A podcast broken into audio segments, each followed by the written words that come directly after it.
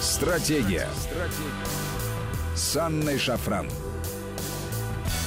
Здравствуйте, друзья. Это Вести ФМ в студии Анна Шафран. И сегодня с нами Олег Матвеевичев, философ, политолог, профессор финансового университета при правительстве России. Олег, добрый вечер. Добрый вечер. Э, очень рада э, быть с вами в одном эфире. Наконец-то это случилось.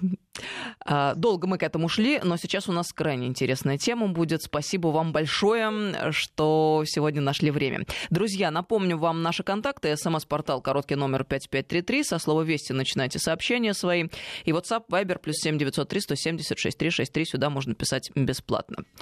Мы, друзья, с вами живем в удивительное время, когда ну, просто обстоятельства нас вынуждают переосмысливать многое. И, собственно, а, практически а, все наши эфиры программы «Стратегия» этому и посвящены. И нынешний год 2020, он тем и уникален, что а, сама жизнь нас подталкивает к тому, чтобы мы, наконец, по-иному взглянули на вещи. Это касается не только геополитики, экономики, социальной сферы, но я убеждена и нашей собственной истории. Потому что, к сожалению, мы должны констатировать, у нас есть одна очень застарелая болезнь, от которой мы никак не можем избавиться не то что с конца XIX века, а гораздо раньше, может быть, еще э, со времен Петра нашего. Но кто знает, э, когда появилась эта болезнь. Я имею в виду преклонение перед Западом.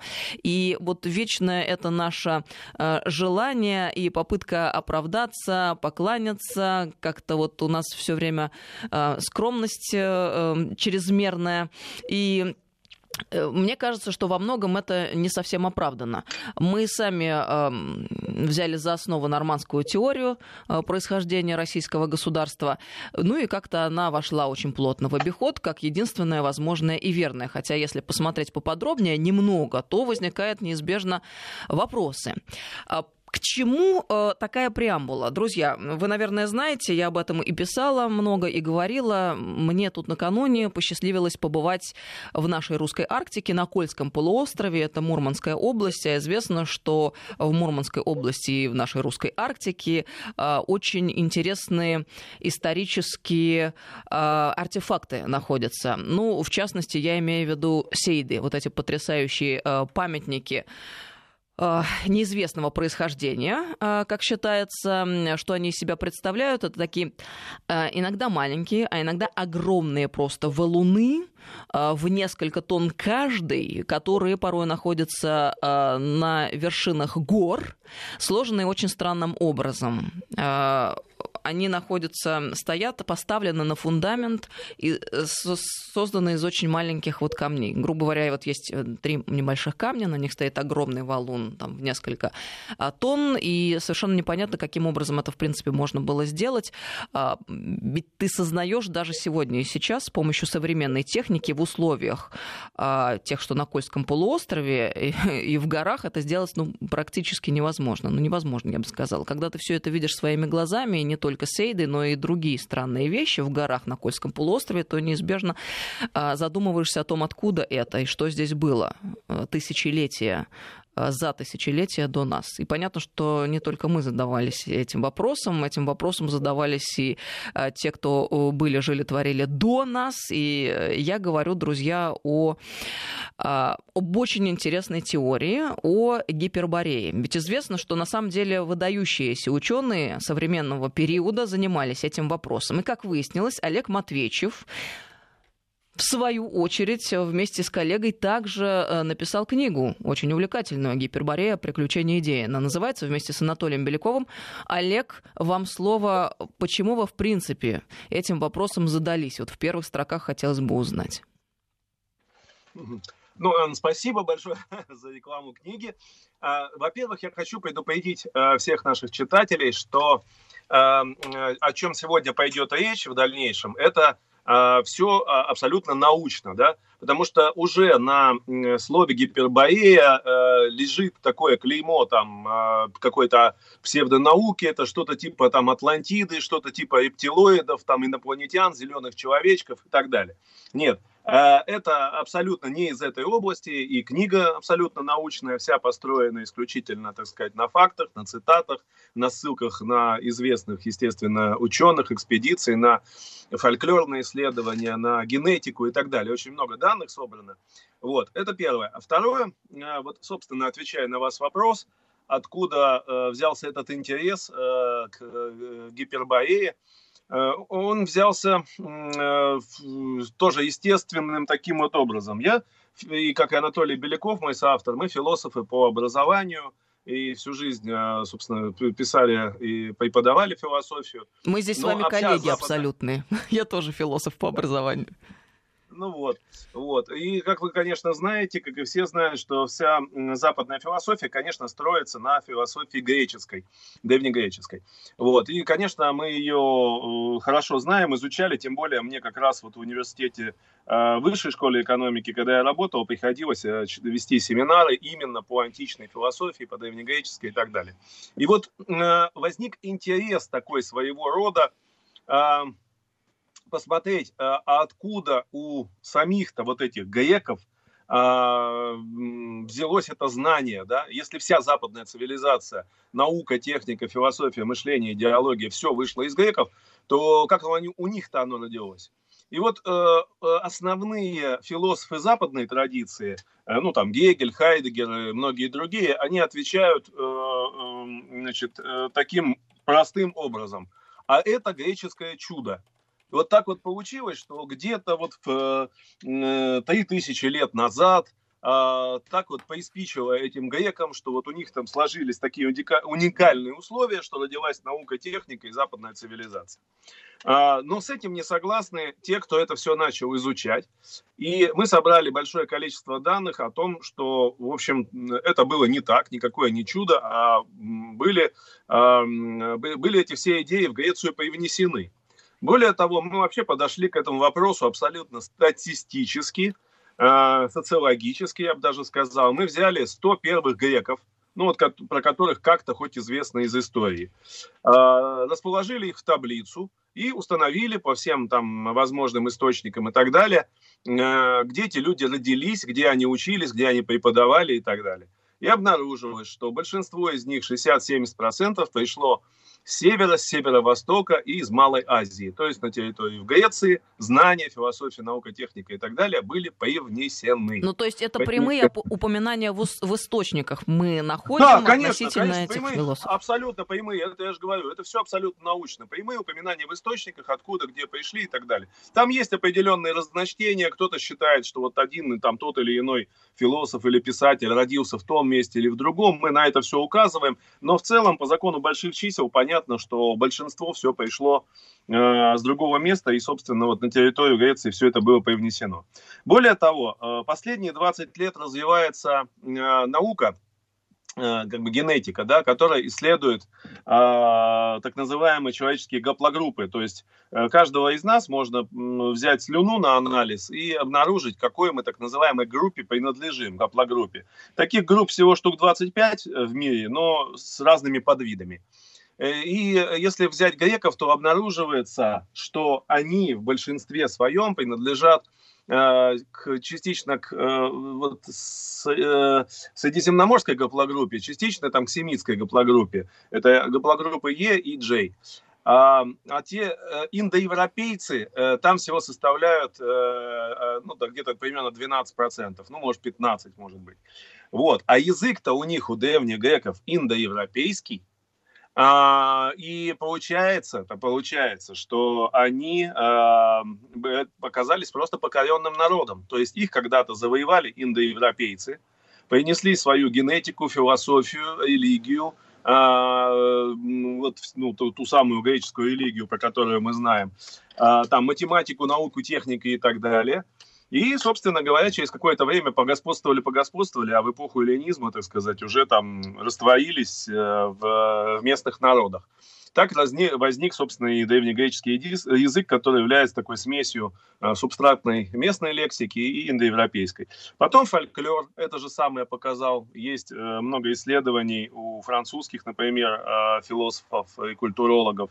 Например, там погребальные обряды на территории Руси и на территории Греции. Описанные у Гомера обряды и те э, обряды, которые описывались арабами, когда они посещали Древнюю Русь. Одни и те же одинаковые обряды. Можно, конечно, сказать, что это русские у греков заимствовали, но, к сожалению, и генетика, и все остальные говорят об обратном, что это какие-то э, значит, древние протославяне пришли на территорию Греции, а не наоборот.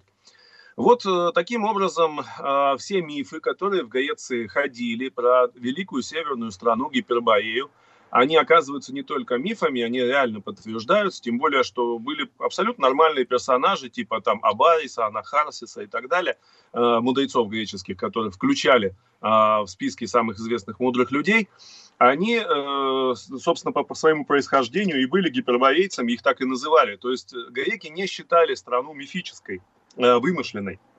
Они считали, что это высокоразвитая цивилизация, она действительно существует на севере от них, это было еще примерно 6-7 а, век до нашей эры, то есть 27 э, веков назад. Потом эта цивилизация, видимо, пришла в упадок, э, раз про нее, так сказать, не стало, э, так сказать, известно потом исторических данных. Но на тот момент а, Второе тысячелетие до нашей эры это была очень буйно развивающаяся цивилизация. На колесницах она завоевывала весь мир по всему периметру. И в Индию вторглась, и в Китай, и в Иран современный, Персию, и в Европу, ну и в Грецию, соответственно, тоже.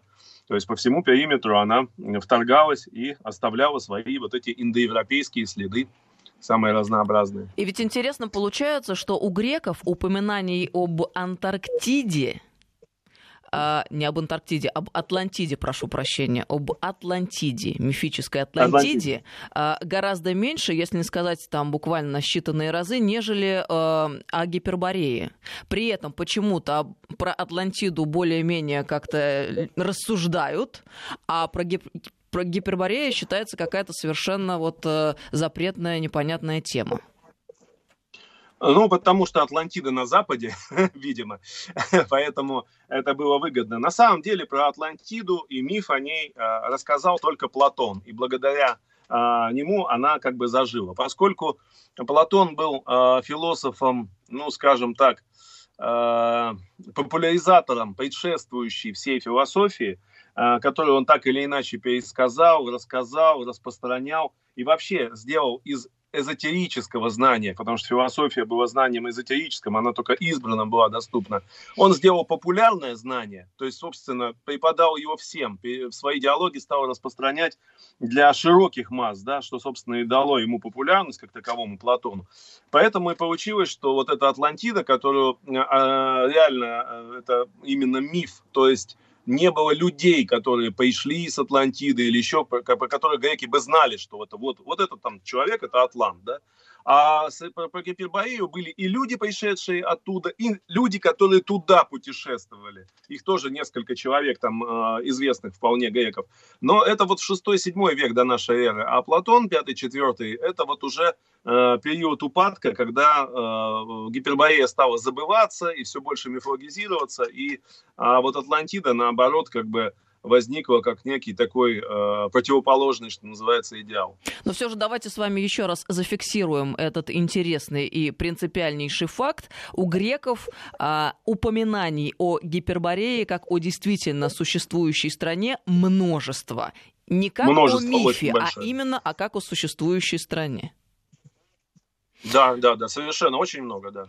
А, теперь следующий вопрос. А почему нет никаких письменных источников, а, которые сохранили бы а, культуру гиперборейскую, то есть от гиперборейской цивилизации? Есть какие-то версии, почему так вышло?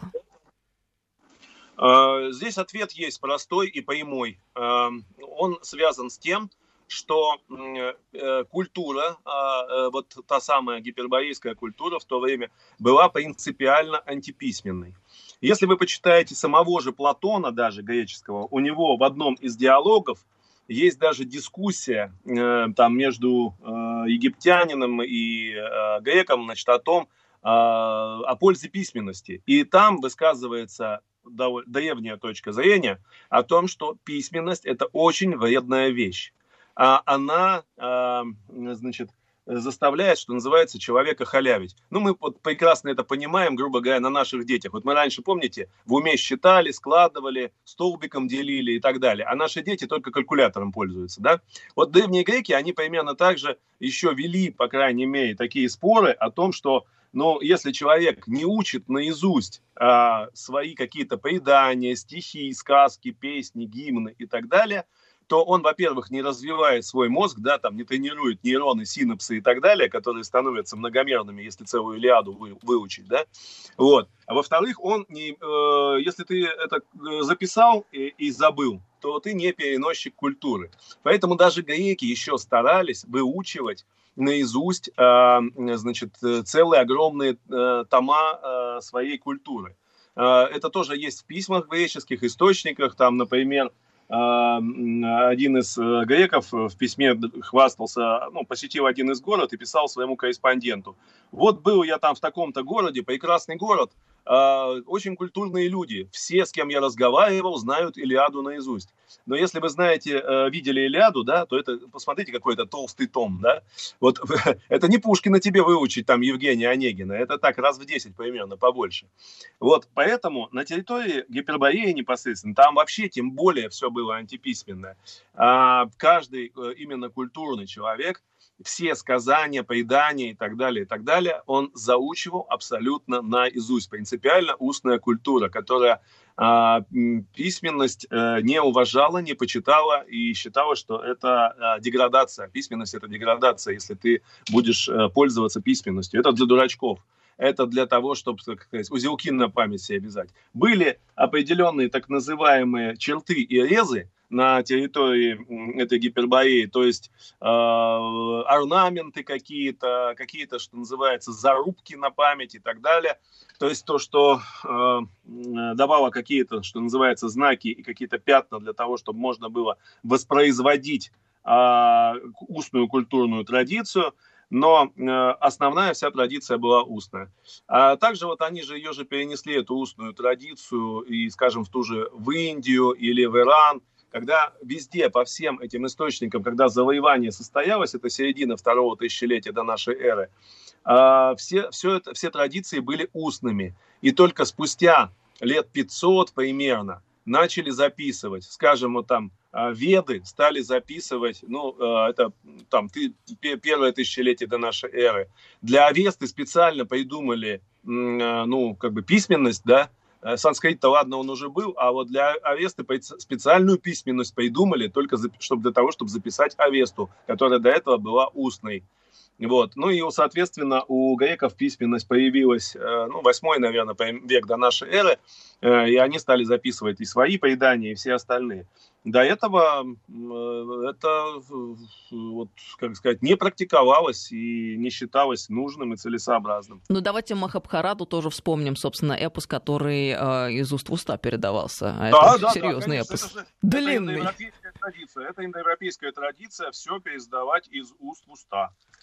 Э, плюс еще один есть аргумент, кстати говоря, тут вам а, помогу, ведь а, все то, что письменно закреплено, а, может попасть в руки врага и стать конечно, его достоянием. Конечно, во-первых, это, конечно, письменные все знания, это метафизика, это устройство мира, это методология и так далее, и там все секреты находятся, это все ключи, это все может попасть, конечно, в руки врага. Поэтому даже по этим соображениям нельзя. А представьте себе, что э, ну, э, уничтожают ну, во время войны, скажем, какие-то письменные источники, а устно никто ничего не знает.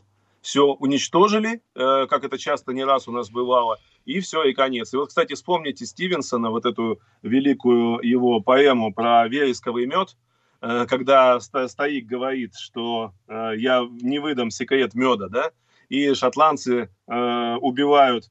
Он говорит, э, я, мне совестно по Исыне э, вам рассказать. И шотландцы убивают сына и говорят, ну теперь рассказывает. Он говорит, ну теперь я вам точно ничего не расскажу. Сын бы пыток не выдержал, а я любые пытки выдержу, и вам не расскажу секрет меда. Но вот точно так же это касалось не только меда, но и, и любых а, таких сказать, важных для людей того времени вещей, связанных с их происхождением, с родом, с богами, с какими-то практиками, культами, заклинаниями и так далее.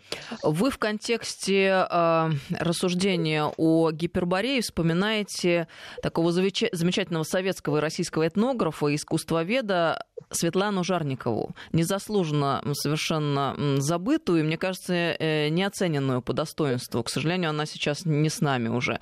Действительно, член Русского географического общества. Вот э, в связи с чем вы ее вспоминаете? Ну, она имеет прямое отношение, э, ее работа тоже. Она, по-моему, начинала всего лишь с кандидатской диссертации, как обычный искусствовед, который исследовал орнаменты русского севера. И э, потом внезапно обнаружил, что такие же абсолютно орнаменты находятся в храмах в Индии, да, и, конечно, э, она ну, задает простой вопрос, или это индусы пришли когда-то на север русский, или э, наоборот. И вы знаете, в 19 веке на этот вопрос отвечали индусы пришли, что, дескать, у нас индоевропейские языки, как сказали филологи, да, это такое, знаете, странное название, если язык называть не английским, а, например, кана- канадско-новозеландским. Вот, вот что-то у нас такое, типа индоевропейские языки, две какие-то крайности берутся. И вот да, считали, что, дескать, э, из Индии пришли вот эти аи и стали распространяться везде. Но, э, как еще раз говорит, современная археология, современный фольклор, а главное, современная генетика и палеогенетика доказали, что с русского севера, наоборот, пришли в Индию точнее даже не с русского севера, а из Сибири и с Урала, а, потому что вот эти индоевропейские гаплогруппы, R1A, а, а, в частности, она появилась 25 тысяч лет назад в Сибири, потом потихоньку распространилась на Урал, потом в Восточную Европу и так далее, и так далее, а потом вот где-то с Урала они двинулись и в Индию, и в Персию. Ну вот интересно, вот, поэтому... да так вот. Да, да. Интересно, что э, вот эту э, историю с гаплогруппами все, э, ну как, в подавляющем большинстве никто не подвергает сомнению, все с большим интересом изучают, но когда э, вдруг э, именно эти факты появляются в контексте интересующих нас вопросов, почему-то люди стараются э, отмахнуться от этих неопровержимых фактов. Вот э, э, довольно интересный такой феномен. Мы с вами продолжим через несколько минут нашу беседу. С нами сегодня Олег Матвейчев, философ, политолог, профессор финансового университета при правительстве России. 5533 Вести это наш смс-портал и WhatsApp Viber плюс 7903 170 6363. Сюда бесплатно можно писать. Стратегия. Стратегия. С Анной Шафран. Здравствуйте, друзья. Мы продолжаем беседу с Олегом Матвейчевым. С нами философ-политолог, профессор финансового университета при правительстве России. Олег, на связи? Да, да, да. Олег, мы с вами остановились на Светлане Жарниковой перед уходом на новости. Я напомню, это известнейший советский этнограф, искусствовед. Просто хотела бы для слушателей еще сакцентировать внимание вот на чем. Она, как вы сказали, Олег, э, проводила сравнение между, в частности, там узорами русского севера и индийскими узорами и нашла просто потрясающее э, сходство один в один. А я бы еще, э, об этом вы нам говорили, несколько минут назад, я бы еще вспомнила ее анализ топонимов а, русских и индийских. И это удивительные вещи, друзья. Порою мы наблюдаем совпадение просто один в один не просто похожие топонимы, что такое топоним, это название населенных пунктов, рек и так далее, а просто один в один совпадение. Это потрясающие вещи. А, ну... Да, топонимы и гидронимы, они меняются довольно э, редко, да, мы, мы не склонны сильно часто переименовывать реки там или еще что-то, поэтому, э, как правило, фольклорные экспедиции собирают названия топонимов и гидронимов, и оказывается, что да, действительно, очень много э, в той же Индии названий, сходных с нашими реками, нашими населенными пунктами. Ну, как, собственно, и много слов, и потому что лексика, э, особенно старая деревенская лексика э, русского севера, э, она находит в, и в санскрите, и в хинди очень много, так сказать, своих слов родственников или вообще полностью одинаково звучащих слов с тем же значением. Да, кстати говоря, Жарникова интересный проводит анализ местных наречий русских народов и, в частности, народов Севера, да, которые проживали на территории России нынешней. И получается порой, что вот э, эти слова диалектальные, они э, не просто схожим образом звучат с словами на санскрите, но и одно и то же значение имеют. Вот что интересно. Но двинемся дальше. А, картограф и географ фламандский 16 века а, Герард Меркатор, он же в свое время создал карту а, мира, на которой изобразил Гиперборею, опираясь на источники, которые ему к тому моменту удалось собрать. Вот давайте об этом тоже вспомним. Дело в том, что карты вообще как таковые, они же всегда рисовались картографами на основании других карт, которые, э, значит, ну, до них доходили, да, и э, они сравнивали несколько, две, три, разговаривали с капитанами, лоцманами, которые бывали путешественниками данных стран, что-то уточняли, перерисовывали, и карты таким образом шли дальше. И поэтому существует довольно большое количество карт, довольно древних, в которых не только Гиперборея, но даже Антарктида изображена – до своего открытия. Да? Ну, например, вот эта известная карта Перерайса, э, можете да, в Википедии, я сейчас не буду подробно рассказывать, прочитать, это арабский адмирал, значит, который тоже на основе древних карт а, э, значит, создал свою карту, на которой вообще полностью вся Земля, как будто ее с космоса сфотографировали. То есть когда-то были э, некие путешественники, которые всю Землю оплыли и были и в Антарктиде, и контуры Южной Америки, так сказать, там прекрасно описаны, и, и прочее, прочее. Это все не какие-то, еще раз повторяю, не фантастика, не из серии, знаете, там, очевидное, невероятное и каких-то там сенсаций, как у нас многие э, решат э, коллеги-журналисты, чтобы пощекотать нервы, э, это, это вполне научные факты, которые э, просто с трудом э, пока э, находят объяснение. Э, но обязательно его найдут, нужно только иначе взглянуть на нашу историю. Э, не представлять все так, что цивилизация родилась там в Египте где-то, в Шумере и так далее, как мы в школе это учили, а потом пришла в дикие края, где тут э, люди жили, значит, в лесу, молились колесу. А все, все было по-другому. А, и обнаруживаются вот эти артефакты про Кольский полуостров, вы сегодня говорили, но есть артефакты и на Урале, есть артефакты в Горной Шое и так далее. И э, это требует экспедиций, и это требует, чтобы государство на государственном уровне профинансировало настоящие хорошие научные экспедиции во все эти места и э, полностью там все прошерстило. Вот, Олег, вы забежали вперед, я как раз к этому хотела подобраться, мы поподробнее еще об этом поговорим. Давайте только еще несколько вопросов разберем мне кажется, важных для нашей сегодняшней беседы. Мы ведь знаем о том, что Анинербе в свое время снаряжали а, экспедицию научную именно в русскую Арктику и на Кольский полуостров именно с целью поиска остатков гиперборейской цивилизации. И не только Аня Нербе, но и э, были группы советских ученых, кажется, в 20-х годах или 30-х да. годах 20 э, века, которые тоже совершали экспедиции в русскую Арктику на Кольский полуостров, но почему-то результаты этих экспедиций были засекречены. А, да, совершенно верно. А, э, в тот момент, в XIX веке, были популярны а, э, авторы, и шведы, и немцы, и так далее, которые считали, что вот действительно на Кольском полуострове может находиться вот эта э, гиперборея легендарная. И, и АННР пыталась что-то искать, и наша экспедиция под руководством Барченко – а, действительно э, туда ходила. Но дело в том, что а, он не был профессиональным, э, Барченко не был профессиональным археологом. И он сделал доклад потом, значит, по итогам своей экспедиции. Склонялся он к тому, что действительно артефакты имеют искусственное происхождение, но надлежащим образом все это научно описать, чтобы ввести в научный оборот, чтобы это убедило всю научную общественность, он не смог. А потом еще и под ИПСии попал и совсем, что называется, пропал человек. А, потому что он был троцкистом по своим убеждениям, да, связан был с, э, так сказать, иными кругами, нежели э, Сталин, и в итоге а, значит, э, вместе с ним пропали и многие его сведения, многие труды, и так далее. Но сейчас мы можем все это возродить. Нам, у нас есть сейчас гораздо лучшие э, инструменты, что называется, научные, чем, э, э, чем были в то время.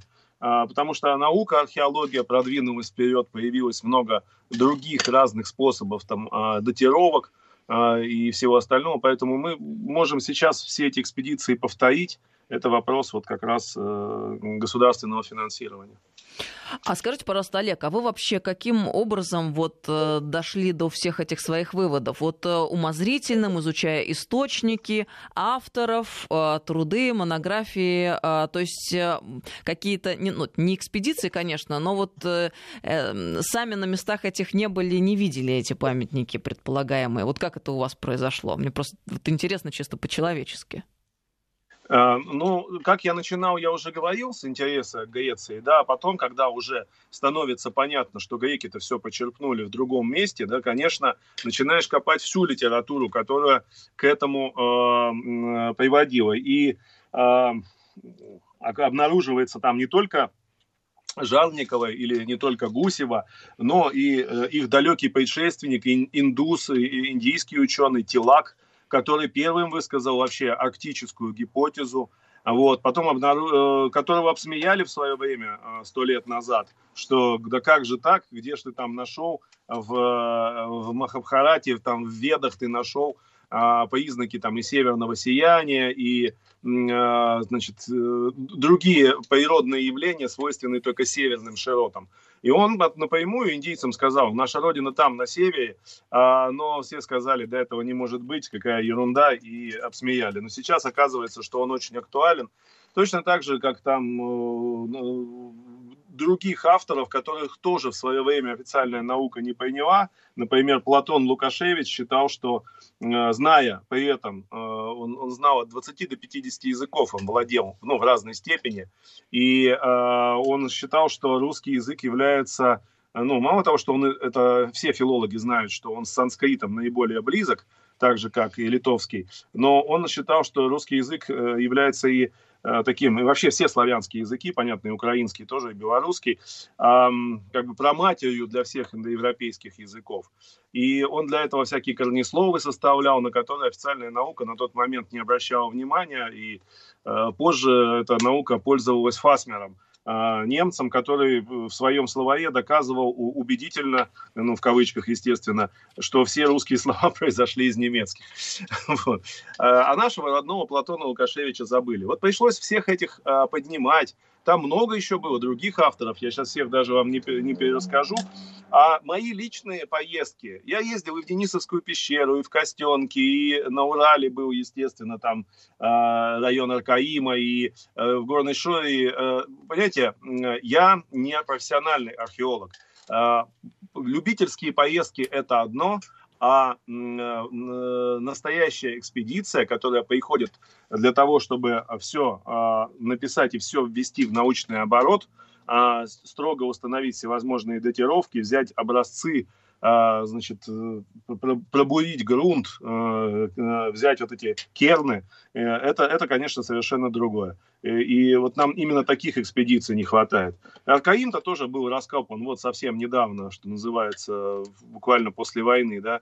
А, Уральскому университету нечего было, там денег не было ездить куда-нибудь в Грецию там, или в Крым копать. Они стали копать то, что у них под боком в Челябинской области. И раскопали вот как раз э, стойбище значит, индоевропейцев э, 4000 лет до нашей эры. Огромные города, э, кузницы э, и прочее, прочее. Вот как раз Э, это проматеринская цивилизация, синташтинская культура, так называемая. Ну вот э, я с вами э, хотела бы э, согласиться, конечно, в том, что экспедиции э, настоящие э, ученых, серьезных археологов, которые занимаются, это одно, а любительский взгляд это другое. Но я, кстати говоря, сама перед тем, как поступить на философию, не сразу поступила на философию, проучилась два курса на истфаке и находилась в, археологической экспедиции именно в той самой, э, когда был найден найден самый, была найдена самая большая берестяная грамота э, в России на тот момент. Она около метра была. До этого там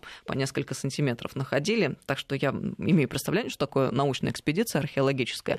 Но э, на чем я хотела бы сделать акцент? На том, что когда ты, даже будучи обывателем и не специалистом, вдруг попадаешь а, а, в место, где совершенно непонятные наблюдаешь объекты, явно созданные э, кем-то, человеком, да, то ты невольно задаешься вопросом, каким образом это получилось, как они смогли, учитывая, что технологии нынешние это совершенно не позволяют сделать, кто это был, когда, почему и зачем. Ну, то есть я еще раз хочу повторить, что когда я побывала вот э, несколько недель назад у нас на Кольском полуострове и увидела эти огромные парки сейдов, в районе Баренцева моря, я была просто потрясена. И мы же с вами понимаем, друзья, порой у нас такое складывается. Когда мы интересуемся какой-то темой, э, начинают постепенно приходить книги, авторы, люди, вдруг ты попадаешь в какое-то место, у тебя складываться начинает общая картина. У меня это увлечение э, началось э, с того момента, когда я услышала про Светлану Жарникову. Ну, на самом деле, еще раньше, лет, наверное, за 15-20 до, но тогда это были какие-то первые шаги, а вот сейчас плотно я вот этим летом занялась, и тут вдруг я попадаю на Баренцево море и вижу все это своими глазами. К чему я? Вы только что, Олег, упомянул упомянули индийского исследователя Тилака, который выдвинул арктическую гипотезу происхождения цивилизации. И я чем дальше, тем больше а, думаю, полагаю, что это вполне может соответствовать действительности. Но ведь в свою очередь это совершенно переворачивает все наши представления об истории о русской цивилизации и о человеческой цивилизации в целом. И мне кажется, что вот сама геополитическая ситуация а, требует этого переосмысления и пересмотра этого взгляда на вещи. И вы уже сказали сегодня, Олег, о том, что необходимы серьезные, нормальные научные экспедиции, финансируемые государством, с тем, чтобы они изучили все эти крайне интересные объекты. А мы понимаем, что они есть, это факт. Их много достаточно, это тоже факт. И они практически практически никак не изучены. Но для нас ведь это имеет колоссальное значение. Почему? Потому что а, мы уже должны осознать, хватит а, вот а, постоянно оглядываться куда-то в сторону и на запад, потому что нас а, убедили в свое время внедрили этот стереотип в наши головы, в наше сознание о том, что это они там носители цивилизации, собственно, что такое цивилизованный мир. И это тот самый большой Запад, Европа, Америка. Но э, совершенно э, там мы э, не подозревали до последнего времени о том, что э, ситуация может быть ровно противоположной. Вот как вы на это смотрите? Насколько это актуально вообще сегодня, изучение этой темы? А, а я этой темой а, именно поэтому и занимаюсь, что считаю это абсолютно для нас актуальным и принципиальным. А, потому что война на идеологическом фронте, она является самой важной.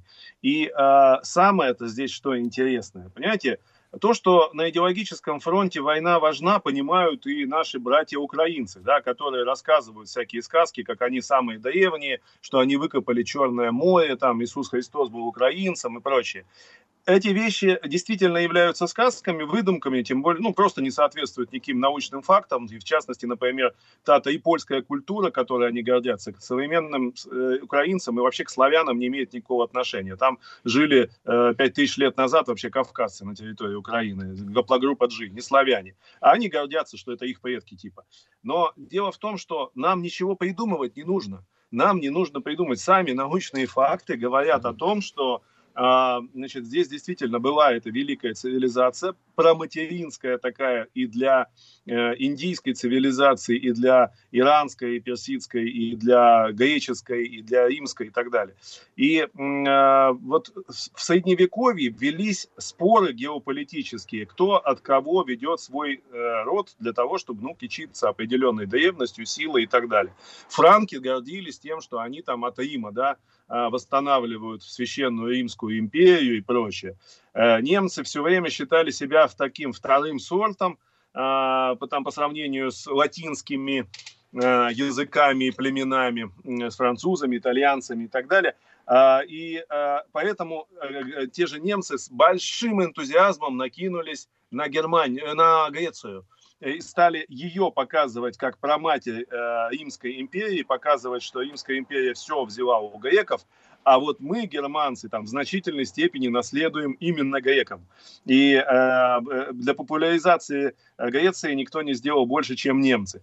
Вот, э, то есть каждый стремился себя удревнить. И, конечно, для всего коллективного Запада очень важно отстоять точку зрения, что Э, вся цивилизация, весь мир, все-все-все придумано в Европе и вот э, из Греции ведет. Причем Греция очень удобна, потому что Греция как империя, великая держава сейчас не существует. И, э, не опасно. Значит, ну, как, не опасно, геополитических каких-то этих не, не имеет амбиций. Да, а вот Россию, э, несмотря на то, что данные все скопились, и генетические, и археологические данные скопились на то, чтобы показать, что, в общем, все из России, да, и э, уже и публикаций такое какое-то количество появилось на эту тему, они, конечно, их стали очень серьезно тормозить, и э, всех, кто пытается, значит, какие-то широкие обобщения сделать, обвинять в том, что это слишком э, преждевременно все так говорить, что нужно вот, э, давайте разберемся там в каких-то фактах, и начинают заниматься всяческой бюрократией. Они понимают, к чему идет такая перестройка истории. А, но, кстати, здесь же ответ на вопрос о том, почему мы всегда побеждали а, западные цивилизации. И Гитлера, и Наполеона, и Карла Шведского, и всех остальных. У нас есть такие а, умения, микропрактики, такой культурный генетический код, а, который а, сдел, делает нас сильнее их. А, про, э, значит, сыновья против батьки никогда не перемогут. Вот, и они поэтому не могут перебороть нас. А, и э, то, что у нас вот такое древнее славное прошлое, это залог нашего а, славного такого же будущего. А поскольку война геополитическая, идеологическая ведется именно за будущее, а, она, конечно, ведется и на фронтах истории. Нам никто не будет помогать из западных вот этих ученых, они не будут публиковать наши публикации, они не будут посылать сюда экспедиции, они будут все делать для того, чтобы максимально отсрочить а, все там научные открытия, связанные с вот этой древней историей. Поэтому только мы собственными силами а, можем Здесь это и филологи, и фольклористы, и археологи, и генетики. Взяться за это дело и восстановить нашу историю. Не, не тысячелетнюю, как у нас многие считают, а многотысячелетнюю нашу историю. Причем, э, мне кажется, важно, чтобы мы прежде всего осознали это для себя и внутри себя. Бог с ними, что они там про нас будут думать. В конце концов, мне кажется, вот сейчас мы находимся в том самом моменте, когда мы должны прежде всего для себя переосмыслить то, кто мы и кем мы являемся на самом деле. Потому что как только мы себя обретем вновь, мы станем, в общем-то, такой вселенной, которая как магнит уже к себе начнет настолько притягивать, что этой силе будет сложно противостоять. Вот же что важно. Абсолютно с вами согласен, абсолютно с вами согласен. Мы должны э, понимать, что мы очень древняя цивилизация, как такой дуб высокий, огромный, который очень э, серьезными такими корнями внедрился на много метров вглубь и мы растем, соответственно, ввысь тоже так же высоко. Это мы не какой-то там побег и отросток а, там от Запада или где-то мы там располагаемся как мост между Востоком и Азией. Все это устаревшие абсолютно э, геополитические, идеологические концепции. А, мы являемся материнской цивилизацией и для Востока, и для Запада от нас пошли вот эта грибница, пошли вот эти побеги и в Индию, и в Европу, и в Грецию, и в Рим, и так далее. И э, мы как бы разбросали эти камни, и наша задача собирать теперь эти камни. Вот, поэтому э, вот задача нашей гуманитарной общественности как раз в этом и состоит, э, наших ученых-гуманитариев, чтобы собирать теперь вот эти камни, которые были когда-то разбросаны в древности, э, по крупицам и там, где они сохранились, в том числе в других цивилизациях. Не надо отказываться от их, э, того, что они сохранили, может быть, лучше даже, чем мы сохранили то, что когда-то получили от нас, приумножили и так далее. Но теперь должны долги отдать. Ну понятно, что, конечно же, колоссальное сопротивление э, будет этому оказываться со стороны э, наших оппонентов, э, если вдруг мы, наконец, займемся этим серьезным и фундаментальным для себя вопросом. Собственно, такое же, какое и оказывалось до настоящего момента на нас. И вот, э, друзья, это же так часто бывает, что на самом деле открытие сделано в один момент времени, оно всячески поносится, никто не хочет слышать, все ругают, маргинализируют, а потом проходит э, не один десяток десяток лет, а порой, может быть, даже сотни лет. И вдруг э, становится очевидно, что это открытие было не просто там э, а, открытием, но что это актуальнейшие вещи, которые э, соответствуют абсолютной действительности. И я глубоко убеждена, что в случае с нашей историей мы можем, мы можем как раз сегодня, сейчас стать свидетелями колоссальных и потрясающих для нас вот тех самых открытий. Что и должно произойти. Да, э, у нас эволюция в гуманитарных науках, она идет, э, и в связи с новыми археологическими открытиями, вот те же колесницы, например, или черепа коней и так далее, они найдены именно на наших территориях, о чем, что свидетельствует, что э, и колесницы, и лошади, да, это все изобретено было здесь, приручена лошадь здесь, колесница была здесь изобретена, а у них они найдены в их могилах или в каких-то захоронениях там на 300, на 500 лет позже, чем у нас. Настала пора вот. заняться своей историей. Нужны серьезные экспедиции с серьезным финансированием. Давайте заниматься наукой и гуманитарной наукой. Спасибо большое, Олег. Олег Матвеевич был с нами сегодня, философ, политолог и профессор финансового университета при правительстве России. Стратегия. Стратегия. С Анной Шафран.